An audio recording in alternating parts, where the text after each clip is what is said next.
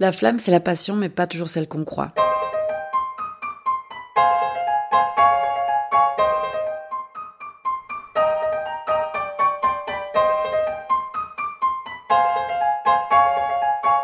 Avec la flamme, les histoires se suivent mais ne se ressemblent pas. Dans chaque épisode, découvrez une personne différente, une histoire différente, une flamme différente. Aujourd'hui, on vous présente Michael, un papa entrepreneur qui nous raconte ses flammes empreintes d'une curiosité sans bornes et surtout d'une tradition familiale, moteur de l'inspiration et de la discipline qui se passe de génération en génération. Bienvenue dans la flamme. J'ai extrêmement difficile à dire, il y a une chose que j'aime euh, par-dessus tout. Parce qu'à partir du moment où je fais quelque chose, je ne la ferai pas si je l'aime pas à 100%, voire même à 200%. C'est ça qui me permet de vivre dans la vie, c'est comme ça que j'ai été éduqué, c'est comme ça qu'on m'a appris à vivre, c'est comme ça que j'apprends à mes enfants à vivre. Euh, c'est qu'une fois qu'on a décidé qu'on faisait quelque chose, on le fait à fond, on l'aime à fond, on rentre dedans à fond, quitte à se faire complètement consumer par ce qu'on fait. J'ai l'impression que c'est le seul moment où les choses sont réelles.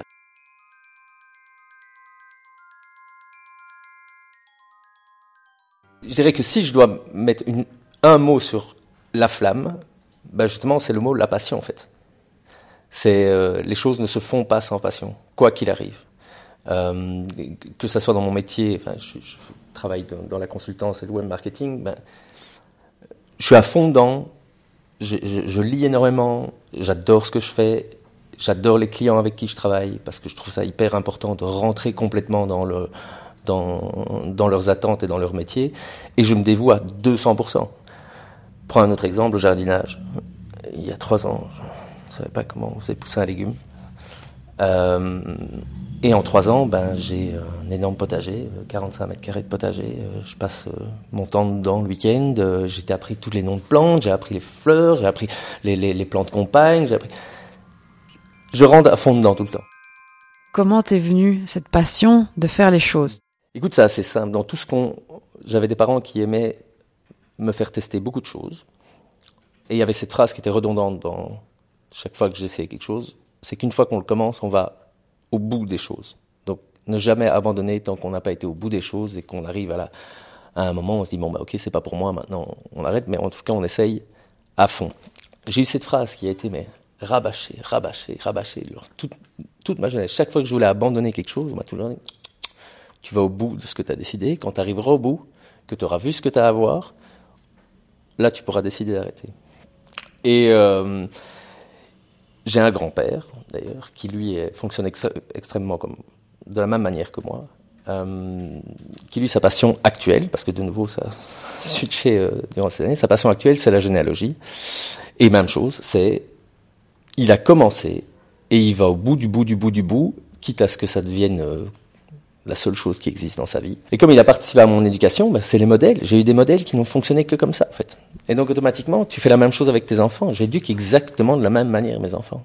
Tu le dis toi-même, commencer quelque chose, on peut avoir envie de l'arrêter en, cours. Qu'est-ce qui fait que, c'est quoi cette envie d'arrêter? Pour moi, c'est à partir du moment où la chose ennuie. Personnellement, je trouve ma motivation dans l'amusement. Donc à partir du moment où je me lève le matin et que j'ai le sourire dans quand je vois ma liste de tâches que j'ai à faire sur la journée, je me dis ok, peut-être que j'ai plein de boulot, peut-être que ça va euh, être difficile à gérer, mais ça m'amuse. Et donc, difficile d'abandonner à partir du moment où ça t'amuse. Euh, donc, je dirais, voilà, là, ce, qui, ce qui te permet vraiment de maintenir, en tout cas, une activité de passionné, c'est l'amusement, selon moi. Et donc, dans ces moments où tu t'amusais plus, qu'est-ce qui t'a fait retrouver l'amusement pour aller jusqu'au bout? Parce que aller jusqu'au bout, quand on commence à s'ennuyer, ça peut être difficile il y a toujours des hauts et des bas dans tout ce qu'on fait.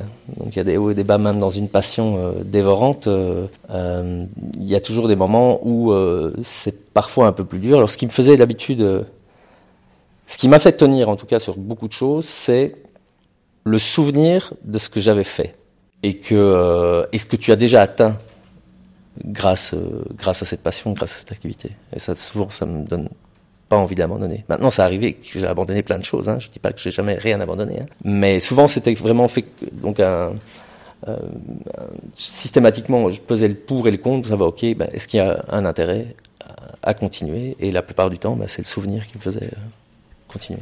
Qu'est-ce qui faisait la différence avec euh, les, les, les, les passions que tu as abandonnées? Une situation de vie. Donc, enfin, il y a, je pense que la passion, la passion, c'est un peu comme l'amour. En fait, ça évolue, euh, ça évolue dans le temps. Quand tu es avec une passion pendant longtemps, euh, tu as vraiment cette, le même cycle qu'une qu'une relation amoureuse. Donc, souvent, elle est dévorante au début et elle, elle est un peu, elle te, elle t'envoûte complètement. Donc, tu es complètement dedans et souvent, tu vas tout donner au début. Et après, il y a toujours, et ça, c'est inévitable, un moment où après 3, 6 mois, 1 an, 2 ans, où tu as le premier down, quoi. Le premier moment difficile où souvent euh, tu vas te dire la première fois que tu vas abandonner ou pas. Et eh ben c'est souvent les passions qui ont été abandonnées, en tout cas pour ma part, c'est souvent dans ce premier down. Si tu arrives à passer cette première baisse de motivation qui est inéluctable, qui fait partie vraiment de, de, de, de, euh, la vie d'une passion, euh, souvent après tu la maintiens beaucoup plus longtemps. Mais donc voilà, la plupart du temps c'est une baisse de motivation parce que c'est pas facile, parce qu'on a, eu tous les bons côtés dans six mois, un an, d'une passion, souvent l'apprentissage, le, euh, fait de, réussir dans ce, qu'on, dans, ce qu'on, euh, dans ce qui nous passionne. Et puis il y a toujours des moments où il y a des, contraintes, des choses plus compliquées, où on a aussi un, comment dire, un, empêchement au niveau des compétences et des capacités et qu'on n'a pas la volonté d'aller plus loin. Enfin, je parlais du jardinage tout à l'heure, typiquement ça. Il y a un moment où ça devient tellement, c'est tellement vaste qu'on se dit, ouais, mais non, enfin, tout le temps que ça me prend, non, enfin non, maintenant il faut passer à autre chose, c'est autre chose plus importante. Donc voilà. Comment tu fais pour ne pas prendre ça comme un échec? Ah, parce que ça, ça fait partie aussi de mon éducation. D'accord.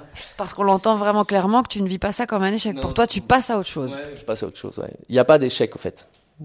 Euh, non, il n'y a pas d'échec. L'échec, c'est enfin, pour moi, c'est inexistant. Enfin, celui qui ne se trompe pas n'apprend jamais rien. Ça, il faut vraiment. Euh, euh, de nouveau, alors je sais qu'on est dans une société où, l'échec est, pas spécialement euh, bien vu, où on, a une culture de la de la réussite parfois un peu trop un peu trop exacerbée. Pourtant, c'est bah, c'est un peu bateau cette phrase, mais parce qu'on tombe qu'on arrive à se relever, en fait. Et celui qui ne tombe pas ne sera jamais, jamais se relever. C'est probablement une des phrases que, que, mes grands-parents et mes parents me disaient tout le temps, c'est qu'il faut, enfin, il n'y a pas d'échec. Euh, et donc, avec, un, avec une mentalité comme ça, d'habitude, c'est plus facile d'accepter que, que les choses ne fonctionnent pas. Alors maintenant, il y a des échecs qui ont été beaucoup plus difficiles à, accepter, plus professionnels d'ailleurs que, que, que personnels. Euh, je suis un entrepreneur dans l'âme, j'ai eu plusieurs sociétés, il y a des sociétés qui malheureusement ne fonctionnent pas et qui étaient tout le temps liées à des passions en plus. Euh, voilà, ben ça, c'est plus difficile à passer outre. Néanmoins, ben, si j'en suis là où je suis maintenant, c'est probablement grâce à la multitude d'échecs passés. Et que s'ils n'avaient pas été là, je pense que je ne serais pas là où je suis maintenant.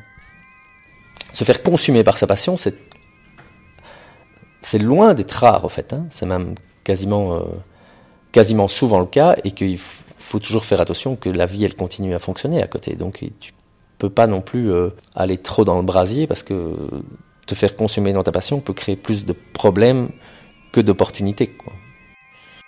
Euh, et puis il y a aussi le fait qu'on perd un peu le fil de la réalité, on disait. Le fait qu'il n'y a que ça qui existe, il n'y a que ça qui compte et que ben, quand ça rate malheureusement et qu'il n'y a que ça qui existe, qu'il n'y a que ça qui compte, ben, malheureusement, on est un peu brûlé. Mais il y a plein d'autres idées, quoi. J'ai un, un, fourmillement d'idées tout le temps. Enfin, il y, y a, sur plein de choses. Et donc à partir de ce moment-là, bon, bah, il y en a une qui a, qui a raté, il y a une, une passion qui ne s'est pas bien passée, ou en tout cas pas aussi bien passée que je l'aurais eu envie. Ben, non, mais il y a des milliers de choses à faire. Milliers, des milliers, des milliers, quoi. Qu'est-ce qui fait qu'il y a des passions qui commencent parce qu'elles t'ont euh, obsédé je pense qu'il y a surtout euh, le, le, le, le c'est toujours lié à des événements la plupart du temps. Hein. Donc euh, j'ai commencé à jardiner, à faire un potager parce que j'en avais assez que mes enfants mangent des choses que je ne savais pas tracer, tout simplement. Et ça m'a vraiment omnubilé. Ça, c'est vraiment le cas de le dire. Ça m'a omnubilé. Ça a été des recherches dans tous les sens, la meilleure manière de faire un potager, quels sont les légumes qui vont fonctionner ensemble.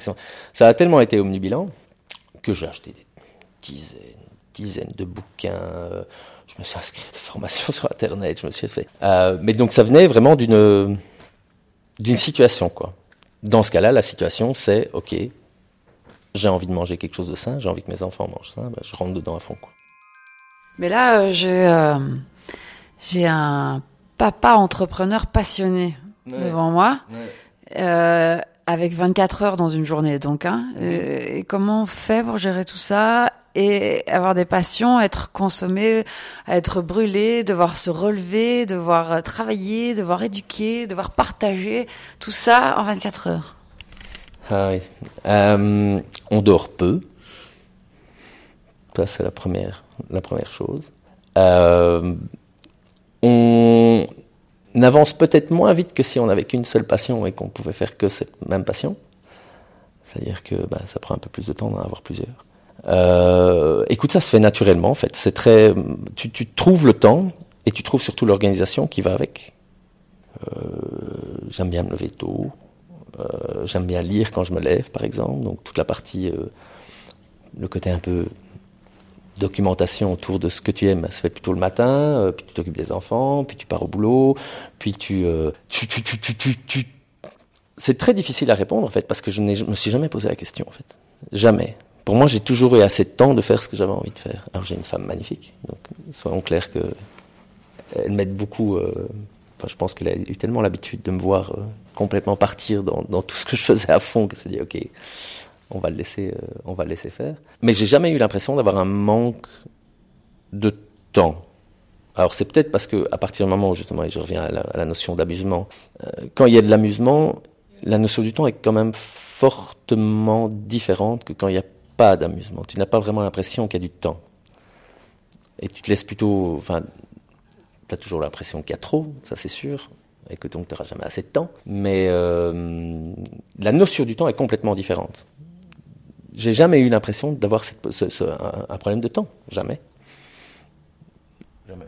Ok, bah c'est parfait. Euh, encore, peut-être que les gens qui. Euh, qui me connaissent ont, euh, ont l'impression que, j'ai un problème de temps parce que je suis toujours euh, en train de travailler, en train de, de, de, de, faire autre chose que ce que certaines personnes dites normales font.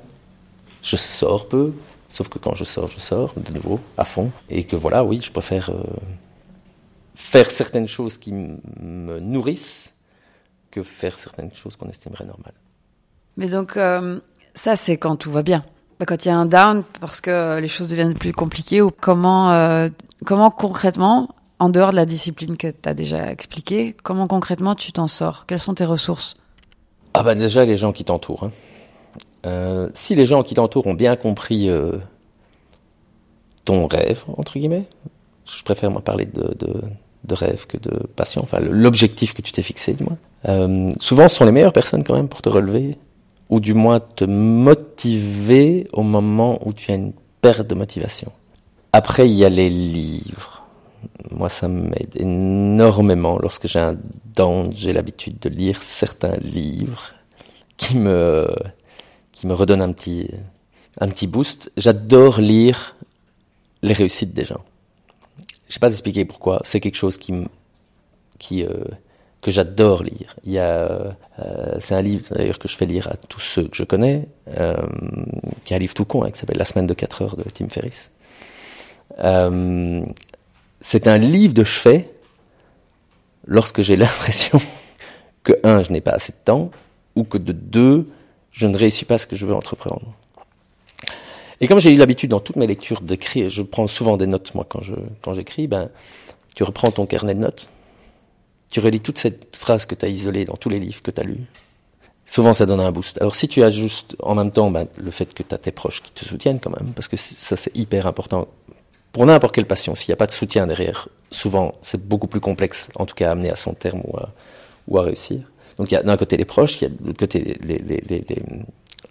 ben, toutes ces personnes qui te qui t'inspirent, parce qu'eux ont réussi à faire ce que toi, tu essayes de faire et donc toutes les histoires de réussite. Euh, euh, et quand je dis réussite, c'est pas seulement une réussite professionnelle, hein, c'est une réussite euh, globale. Donc, euh, ce que moi j'estime être la réussite, c'est-à-dire, comme je le disais, s'amuser, vivre de sa passion, euh, et surtout que tes valeurs soient tout le temps respectées le long, le long de ton chemin. Quoi. Donc, ça, ça permet, ça permet souvent de rester dedans. mais si je dois choisir le plus important entre les deux, clairement, oui, c'est les proches. Très bien. Et, donc, euh, tu partages ça avec tes enfants notamment. Comment, comment justement euh, tu leur euh, expliques, comment tu leur expliques et définis ta, tes passions? Ah, des mots simples. Les mots simples, c'est simple. Enfin, tu as dit quand vous faites quelque chose, faites-le à fond. La seule chose qui est importante, c'est que tu t'amuses et que tu le fasses à fond. C'est la seule chose qui importe. Le jour où tu ne t'amuses plus, tu arrêtes ce que tu fais. Immédiatement, quoi. Parce qu'il y a tellement de choses à côté qui vont te permettre de t'amuser, qu'il vaut mieux aller les tester avant de passer à côté parce qu'on est resté dans quelque chose qui ne nous amusait pas pendant une trentaine d'années, une trentaine d'années ou même 40 ans. Il y a tellement de choses à faire, quoi. Ma fille découvre l'escalade. C'était la magie de ce week-end-ci. Ma fille a découvert l'escalade. Elle ne fait que parler de ça depuis samedi soir si bien que comme tu les as éduqués en disant mais il faut faire ce qu'on aime, elle sait très bien que, enfin, elle me dit, dit qu'il faut faire ce qu'on aime, hein, mais je vais faire l'escalade, hein, et on va faire l'escalade, elle le fera à fond parce qu'elle a l'habitude de le faire à fond, et puis du moment où ça l'amusera plus, ben on changera. Voilà. Très bien. Je trouve qu'ils aient réellement envie de faire à fond, alors à moins qu'ils soient comme leur père et qu'ils décident de partir dans tous les sens, de faire des milliers de choses en même temps, mais, mais voilà. L'histoire nous le dira. Ouais. Ah, ça permet de survivre une passion aussi. Hein savoir que c'est ce qui permet de, ouais, de, de, de, de, survivre, en tout cas de continuer à vivre. C'est, euh, je reprends mon grand-père, passionné de généalogie, 94 ans, sur un ordinateur toute la journée à faire des recherches généalogiques, parler sur Skype, à marcher euh, ses 5 euh, km tous les jours pour aller jusqu'à la commune pour faire ses recherches. 94 ans. C'est impossible de faire ça à 94 ans s'il n'y a pas un moteur qui permet de, le faire. Des dossiers, des montagnes de dossiers dans toute la maison, des montagnes de disques durs dans toute la maison, euh, avec des photos, des... 94 ans. C'est vraiment, je suis persuadé que le jour où sa passion ne la mousse plus, ou qu'il a plus le cerveau euh, aguerri pour lui permettre d'assouvir sa passion, il s'éteindra malheureusement.